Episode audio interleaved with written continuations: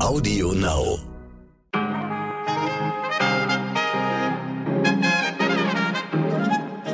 Liebe Zuhörerinnen, ich wünsche Ihnen einen guten Morgen an diesem Montag, den 28. März. Ich bin Michel Abdullahi und hier ist für Sie heute wichtig mit unserer langen Version.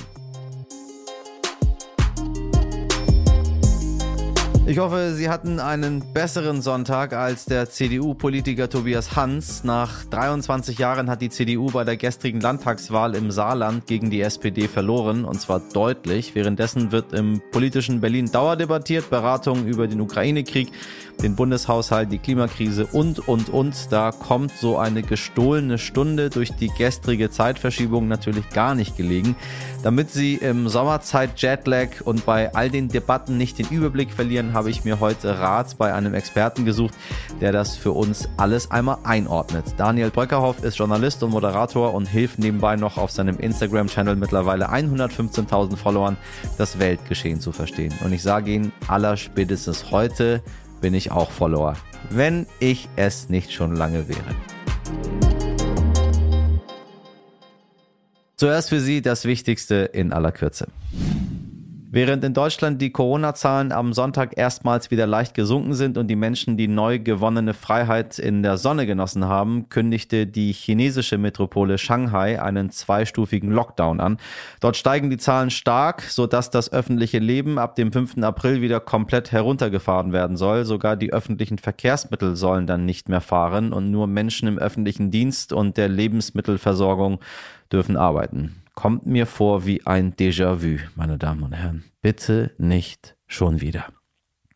Ein weiteres Déjà-vu bekomme ich, wenn es um die Registrierung und Erfassung von Flüchtlingen geht, denn mal wieder warf die Union und allen voran CDU-Chef Friedrich Merz der Regierung vor, dass man nicht wüsste, wer überhaupt ins Land komme und wo diese Menschen überhaupt bleiben würden. Bundesinnenministerin Nancy Faeser wies dies zurück und lehnte eine Registrierung geflüchteter UkrainerInnen entschieden ab. In einem Interview mit dem Tagesspiegel betonte sie nochmals, dass die Menschen das Recht hätten, sich hier frei zu bewegen.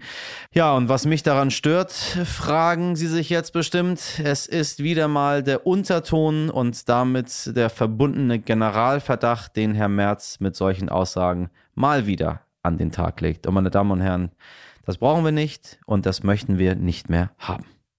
Am 26. März 2015 begann im Jemen die Militärintervention unter saudi-arabischer Führung. Ziel der Intervention war es und ist es noch immer, die Houthi-Rebellen zu bekämpfen. Dies dauert jetzt schon sieben Jahre und ein Ende ist noch nicht in Sicht. Bereits jetzt kostete dieser Krieg nach UN-Angaben 380.000 Menschen das Leben und Millionen weitere mussten flüchten. Allein am vergangenen Wochenende kam es zu 16 Angriffen der Houthi-Rebellen in Saudi-Arabien Saudi-Arabien, unter anderem auf ein Kraftwerk und mehrere Ölanlagen. Bereits am Freitag hatten die Rebellen eine Anlage des saudi-arabischen Ölkonzerns Aramco in Jeddah angegriffen und damit einen Großbrand nahe der Formel 1 Rennstrecke in der Stadt ausgelöst.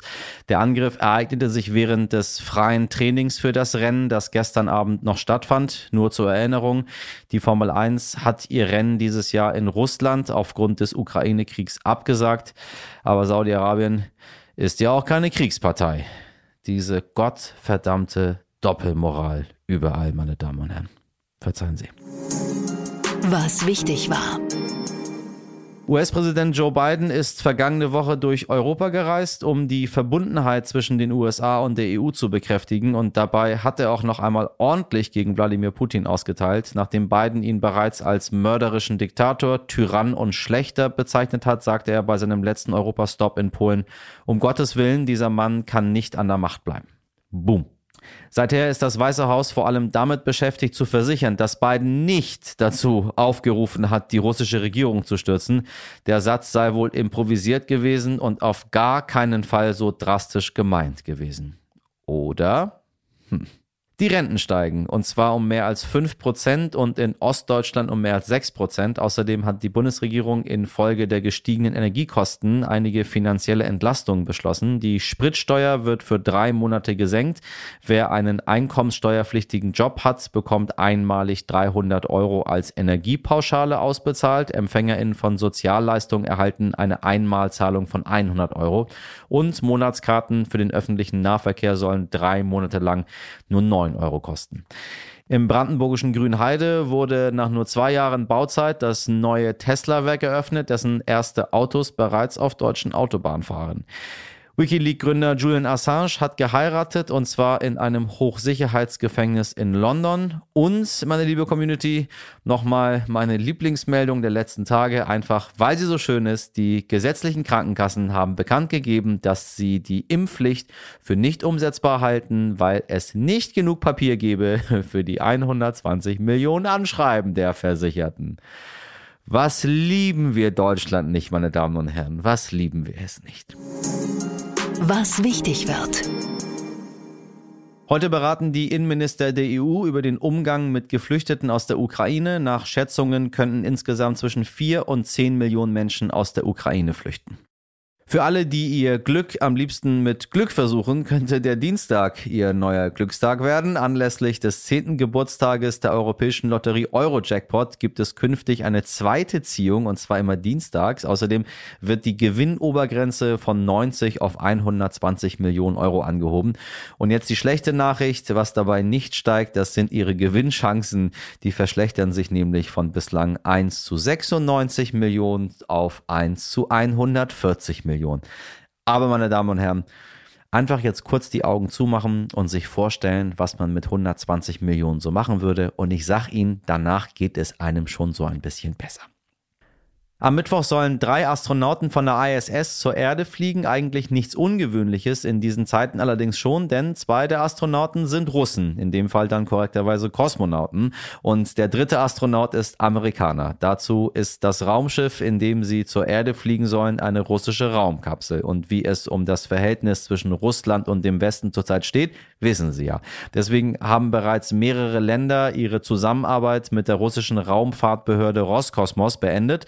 Da darunter auch Deutschland. Lange stand daher die Frage im luftleeren Raum, ob der amerikanische Astronaut Mark Van womöglich einfach auf der ISS sitzen gelassen wird.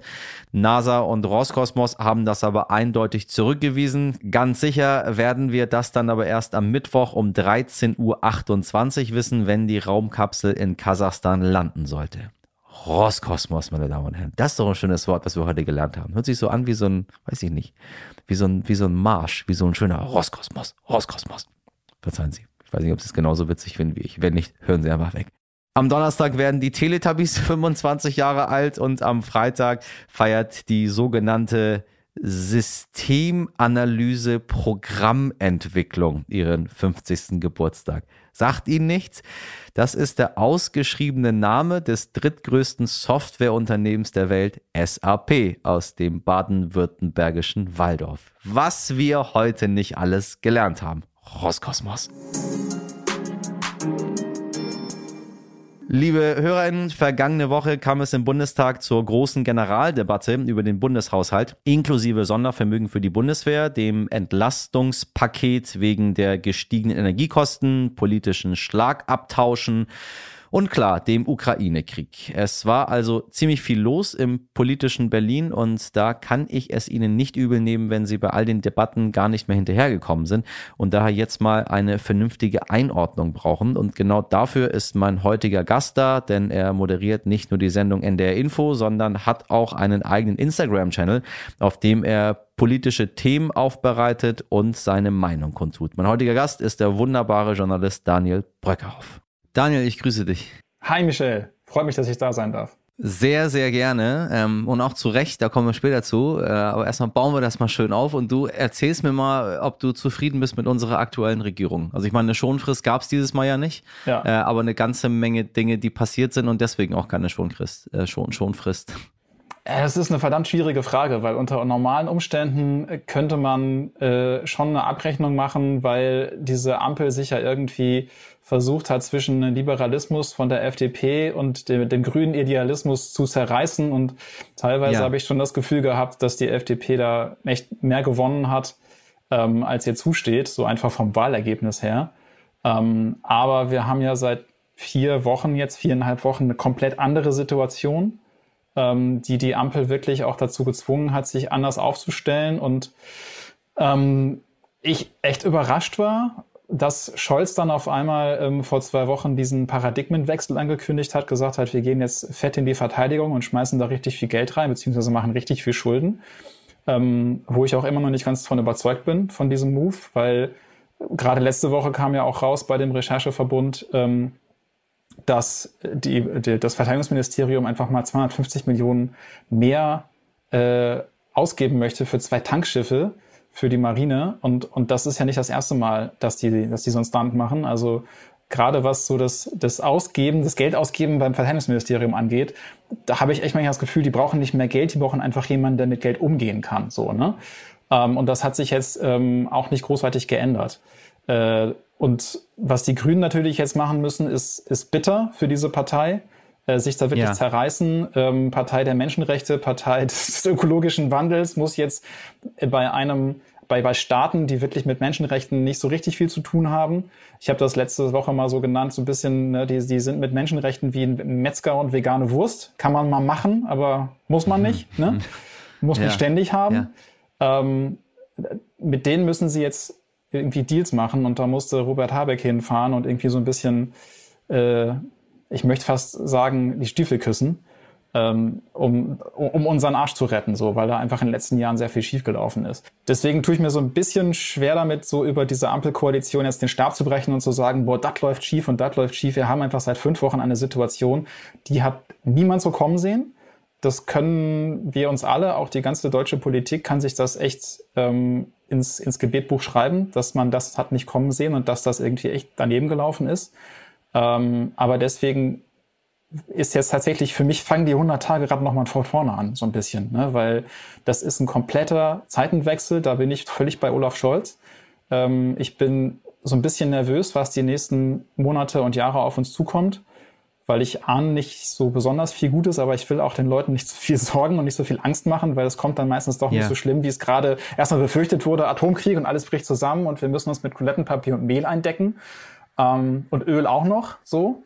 Ähm, aber es ist schon krass. Wir erleben, ich habe manchmal so ein bisschen so dieses Gefühl, ey, so muss sich das angefühlt haben, 1914, 1939, als so diese großen Krisen losgingen. Man hat es noch nicht ahnen können. Hinterher sagen alle, boah, krass, wieso habt ihr das nicht gesehen, was da kommt oder kommen könnte? Und manchmal habe ich so ja. leichte Vibes, dass ich denke, boah, scheiße, hoffentlich ist das jetzt nicht genauso, dass wir in zehn Jahren sagen, ja, so hat das dann damals angefangen mit der ganz großen Krise. Ähm, aber wie gesagt, ich bin da irgendwie noch optimistisch und denke immer, boah, es wird alles nicht so heiß gegessen, wie es gekocht wird. Aber trotzdem, manchmal geht mir so ein bisschen der Arsch auch auf Grundeis. Und dann versuche ich meinen Zuschauerinnen und Zuschauern auch zu sagen, ey, immer ruhig bleiben, locker durch die Hose atmen, weil wenn wir jetzt Panik kriegen, ist wirklich keinem geholfen. Aber ich möchte wirklich ohne Scheiß und ich hau gern auf die Politik drauf. Ich möchte gerade kein Politiker sein. Das ist eine verdammt harte Zeit.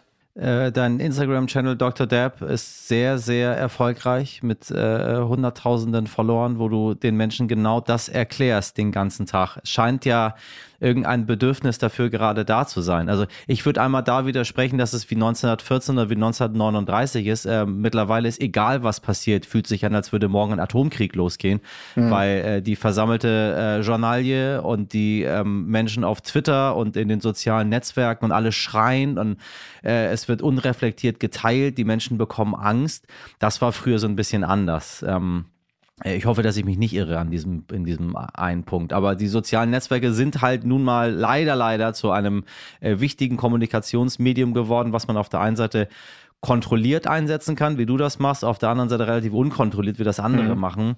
Ähm, was denkst du, dieses, dieses, wie soll ich sagen, sagen, äh, Politainment, Politik mit Entertainment, also mhm. Politik, die man ein bisschen besser versteht, als wenn jemand einfach der Generaldebatte im Bundestag zuhört. Äh, was ist denn das das Erfolgsgeheimnis dahinter? Warum wollen die Leute das jetzt gerade so sehr? Also ich glaube, es ist genau das, was, was du gerade ansprichst. Auf der einen Seite haben wir halt echt so viel heiße Luftgeblase und viel Aufgerege und ähm, ich möchte jetzt auch nicht damit zitiert werden, dass jemand sagt, Bröckerhoff sagt, das ist wie 1939, das ist nicht mein, das wollte ich nicht ausdrücken, sondern ich habe manchmal so einfach so das Gefühl, vielleicht fühlt es sich damals so an. Aber ich hoffe auch, dass ich mich da irre.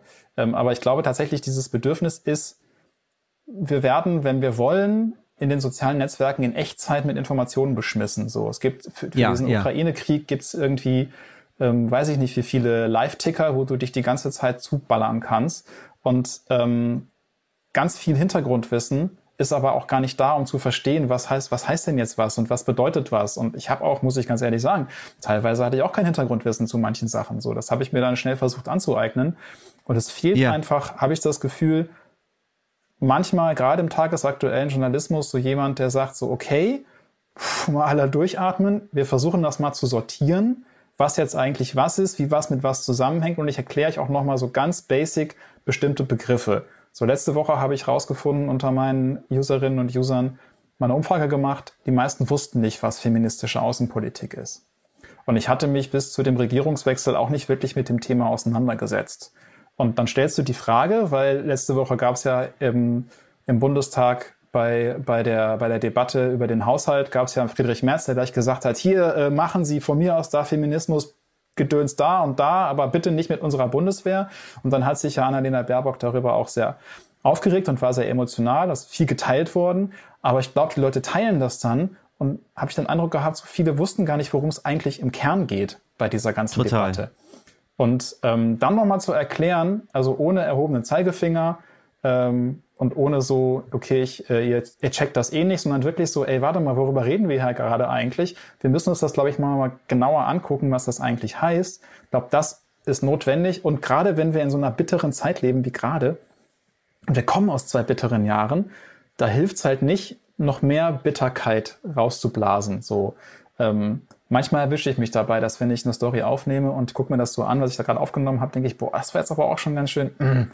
Und dann versuche ich das nochmal ein bisschen lockerer und ein bisschen freundlicher zu machen, weil wir brauchen nicht noch mehr schlechte Laune, sondern wir müssen auch, manche Sachen erträgt man einfach nur mit ein bisschen Ironie und mit ein bisschen mit dem Augenzwinkern oder auch einfach mal sich darüber aufregen oder ey, vorgestern, als da Putin sagte, Russland ist Opfer von Cancel Culture, muss ich immer noch lachen. Und hat sich mit J.K. Rowling verglichen wegen dieser Transgender-Debatte da habe ich einfach nur einen Lachkrampf bekommen. Habe gedacht, okay, was soll man dazu noch sagen? Habe dann diesen Lachkrampf geteilt. So, weil es einfach nur noch, ich bin einfach nur noch hilflos teilweise und einfach nur noch so, das kann alles nicht wahr sein. Und ich glaube, das ist, kommt auch gut an, wenn wir Journalisten einfach mal sagen, ey, wir können da gerade auch nicht mehr so richtig viel zu sagen oder das macht uns fassungslos und so ein bisschen als Menschen hervortreten. So und ähm, weil oft ist der Journalismus so ein bisschen, wir erklären euch die Welt von oben herab, so ein bisschen unnahbar. Und ich glaube, das ähm, braucht manchmal auch einfach dieses, ey, wir sitzen hier genauso wie ihr und uns geht manchmal die Muffe, weiß ich nicht, dir wahrscheinlich genauso wie mir. Und man denkt so, oh Gott, was passiert da gerade? Und das dann zu transportieren, ist, glaube ich, ehrlich und authentisch und das, das braucht es auch gerade wo ich dich schon mal da habe, was ist denn feministische Außenpolitik? Ich bin nicht mehr, äh, mir ist es alles ein bisschen zu viel, ehrlich gesagt. Ich filter nur noch das Relevanteste raus, ja. aber äh, jede Aber das Sache, ist hochrelevant. Ist alles ein Skandal. Also, ja, ja, das, das ist, ist, also das, aber deswegen jetzt, äh, wo, ja. wir, wo wir drüber sprechen, was ist das? Also es gibt so drei Phasen, kann man quasi sagen, habe ich ausgemacht in der Beschäftigung. Das erste war der Versuch, ähm, Frauen in die Außenpolitik zu kriegen überhaupt. Erstmal, weil das eine totale Männerdomäne war, dicke Babus, die sich versuchen, gegenseitig äh, die Butter vom Brot zu, zu stehlen. So, ne? Ähm, Madeleine Albright in den USA war so die erste, die das geschafft hat. Aber da sagen jetzt heute Kritiker, ja, die, hat, die war zwar eine Frau in der Außenpolitik, aber die hat keine feministische Außenpolitik gemacht. Die hat quasi ja. dieses Babotum genauso weitergetan.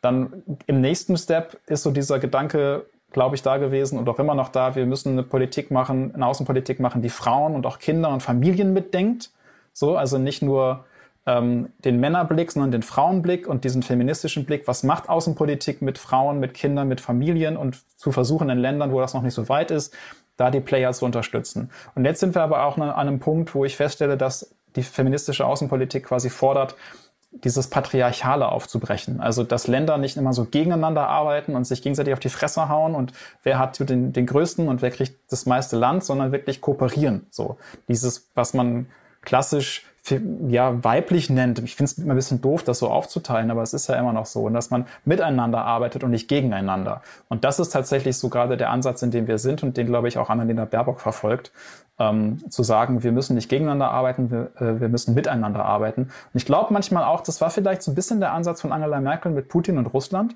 zu sagen, so wir, wir umgarnen die wirtschaftlich, ne? wir arbeiten zusammen, wir verflechten alles, dann kann der nicht mehr eskalieren. Das Problem ist aber nur, wenn du da jemanden hast auf der anderen Seite, der in meinen Augen so die Personifizierung von toxischer Männlichkeit ist. Ne? Ich meine immer dieses Bild von dem Kerl nackter Oberkörper auf dem Pferd vor Augen. Ähm, dann ist es halt wirklich schwierig, das komplett durchzuziehen und dass er jetzt eskaliert ist, das wundert mich immer noch, wundert viele Leute immer noch, aber ist irgendwie in der Herleitung dann auch wieder fast konsequent, muss man sagen. Aber das ist jetzt, glaube ich, der Versuch, zu sagen, wir müssen anders Außenpolitik denken. Aber das wird doch jetzt gesagt von, von den Vertreterinnen der feministischen Außenpolitik. Das heißt aber nicht, dass wir nicht auch zu den Waffen greifen können oder jetzt Waffen liefern müssen, weil da ist einfach in den letzten Jahrzehnten zu viel schiefgelaufen. Es war zu patriarchalisch. Ähm, und deswegen muss man jetzt nochmal zu diesen Mitteln greifen. Aber das Endziel darf nicht sein, gegenseitig aufrüsten. Das Endziel muss Kooperation sein. Und im Endeffekt gibt es auch eine Forderung, sehr idealistisch vielleicht, die sagt, komplette Entmilitarisierung global. Keine Armeen mehr, keine Bewaffnung. Nur so kann es funktionieren. Stehen wir, wenn wir mal jetzt den Kreis schließen von, wir wollen die Ampelregierung bewerten, ähm, über die 100 Milliarden für die Bundeswehr ähm, bis hin zur, zu feministischer Außenpolitik ähm, und Putin immer noch so zwischendrin.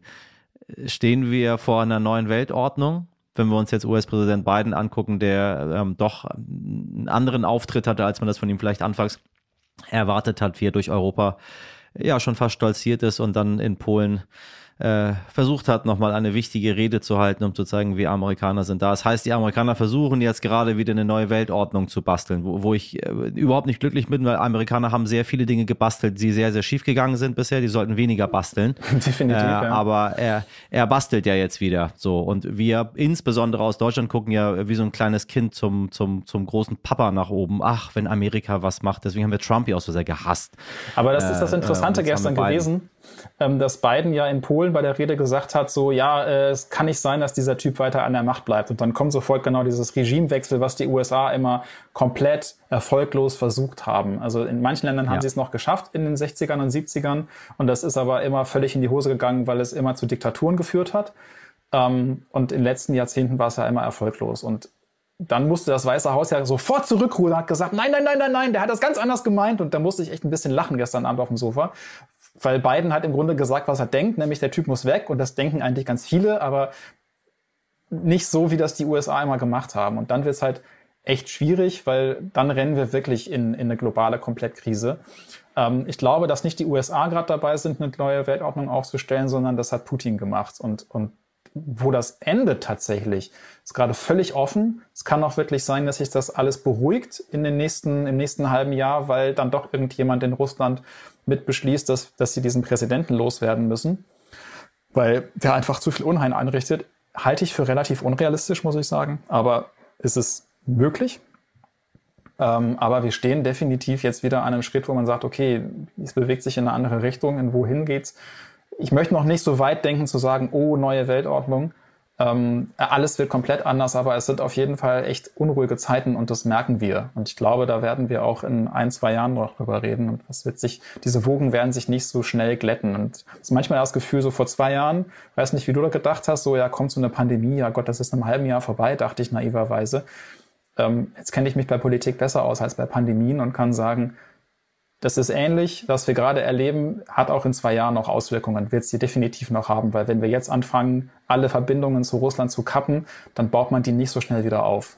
Ja, wir Leute, die nicht im warmen Nest Europas groß geworden sind, sondern tatsächlich zu unseren eigenen Lebzeiten Kriege erlebt haben und gesehen haben, wie schnell Systeme kippen können und man sich plötzlich äh, in, in einem acht Jahre andauernden Krieg befindet. Wir haben da noch so ein bisschen andere Sicht auf die Welt, deswegen äh, ähm, bin ich nicht immer so ganz schnell überrascht oder in Panik gehe ich immer zu meinen Eltern und dann erklären die das, wie das damals bei ihnen passiert ist. Und dann, ähm, ja, was ich das Einzige, was ich machen kann, ist darüber weiterhin zu berichten und versuchen, die Leute gut informiert äh, zurückzulassen mit äh, Menschen, äh, die, die ich schätze und die ich äh, für so gut finde, äh, dass sie uns die Welt erklären können. Was du gemacht hast, Daniel, was du gemacht hast. Vielen Dank, Michael. Danke, dass du bei uns warst.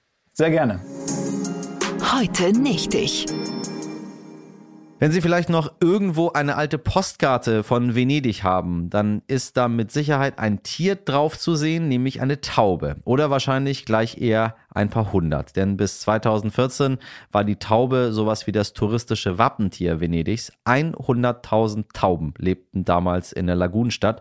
Und wer aus Venedig wiederkam ohne Taubenfoto auf dem Markusplatz, der war nicht wirklich da gewesen. Futter konnte man bei extra Händlern kaufen, die ihre Lizenzen dafür teilweise über 100 Jahre vererbt hatten. Doch dann, fast von einem Tag auf den anderen, durften die Tauben nicht mehr gefüttert werden. Der Grund dafür, vier Tonnen Kot täglich. Vier Tonnen Kot täglich. Allein die Straßenreinigung hat das damals rund 6 Millionen Euro gekostet. Heute hat Venedig seine Tauben im Griff, doch dafür hat die Stadt ein neues Vogelproblem. Möwen.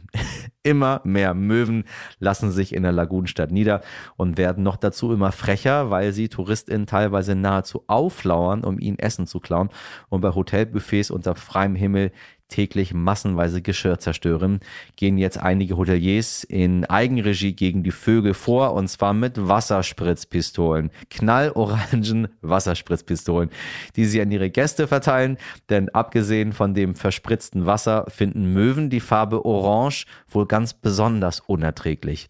Bald gilt für Venedig-Touristin also vermutlich, wer ohne orangene Wasserspritzpistole wiederkommt, ist nicht wirklich da gewesen.